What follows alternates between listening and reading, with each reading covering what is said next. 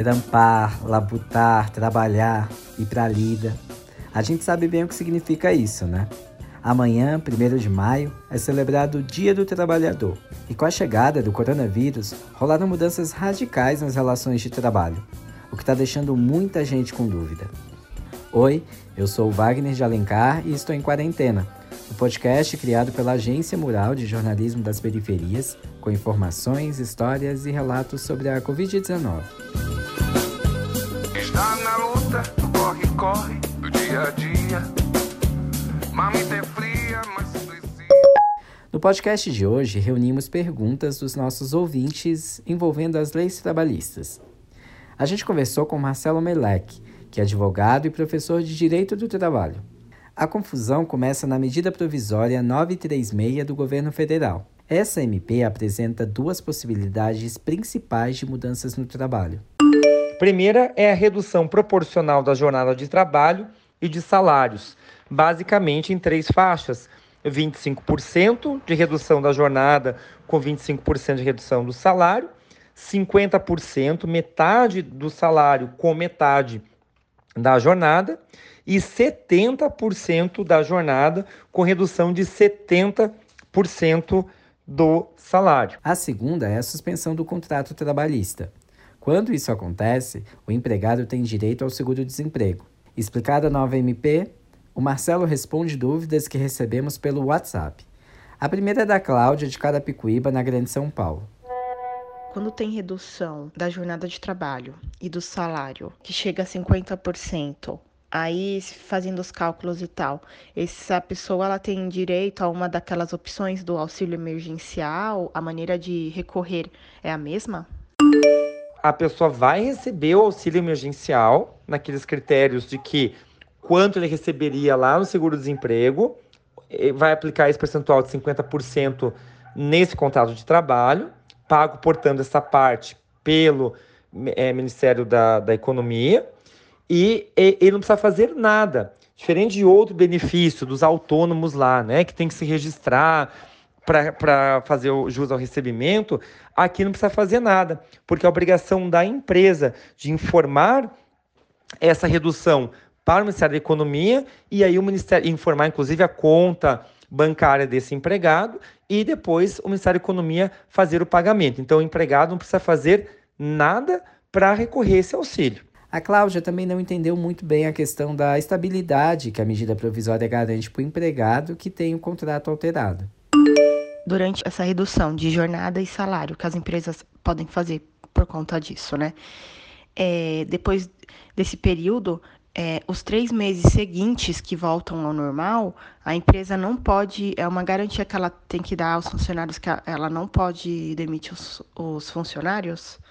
Garantia de trabalho ou estabilidade provisória colocada pela MP, no caso de redução de jornada e salário, ocorre da seguinte maneira: um período máximo que pode haver redução são de 90 dias. É o período máximo, não quer dizer que o empregador vai utilizar os 90 dias. Mas vamos imaginar que ele utilizou os 90 dias.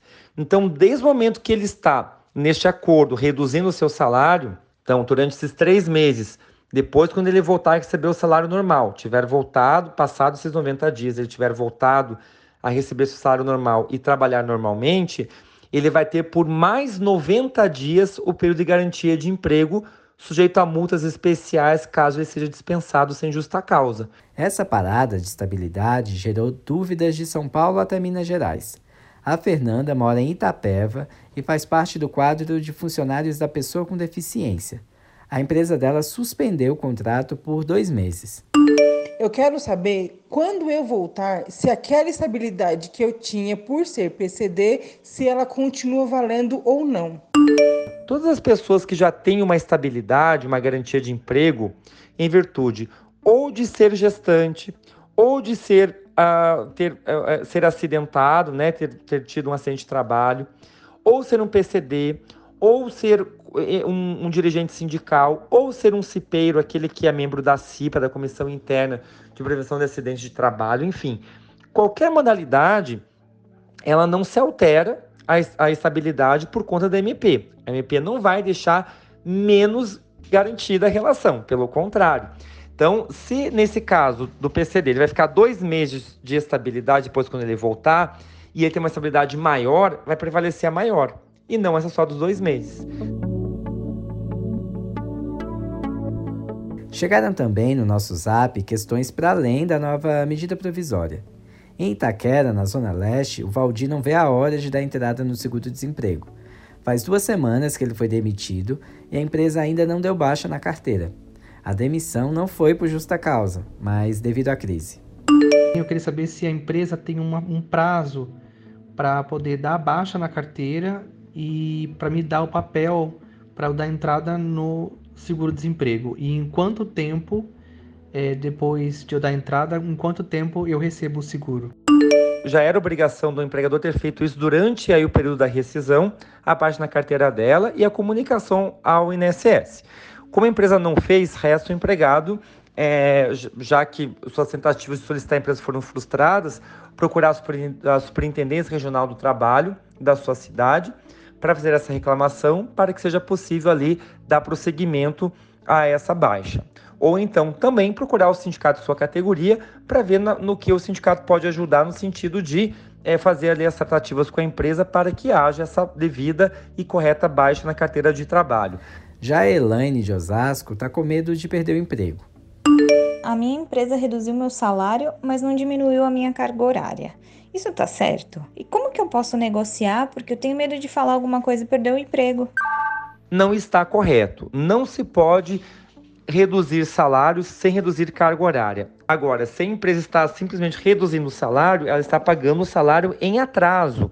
Ela está devendo o salário ainda e ele está em atraso ele pode ser cobrado futuramente na Justiça do Trabalho, caso a empresa não venha de implir é, essa obrigação naturalmente, espontaneamente. Pode ser também que muita gente esteja nessa situação. O Marcelo diz o que fazer. Recomendável que seja feita uma denúncia nos órgãos competentes. Pode-se fazer uma denúncia no Ministério, é, no, no, na Superintendência Regional do Trabalho, no Ministério Público do Trabalho e também no seu sindicato. O Sindicato dos Trabalhadores também é, pode atuar nesta área. O Wagner é do Capão Redondo, na zona sul de São Paulo, e está trabalhando de casa. Mas a empresa não deu nenhum equipamento para ele. Ela simplesmente disse que isso é minha responsabilidade. É, eu queria saber se isso está correto ou se a empresa tem a obrigação de fornecer algum tipo de auxílio para quem está de home office. No dia 23 de março, o governo federal editou uma medida provisória que mudava algumas regras do home office a MP 927. Wagner, segundo essa MP, a lei não obriga a sua empresa a fornecer equipamentos para trampar em casa. Esse acordo precisaria ser feito entre você e o seu chefe. Bom, o papo rende assunto, né? Se você ainda tem alguma dúvida trabalhista, principalmente envolvendo a nova MP 936, a gente recomenda acessar a cartilha feita pelo Ministério da Economia. É só entrar no site www.gov.br e buscar por MP936.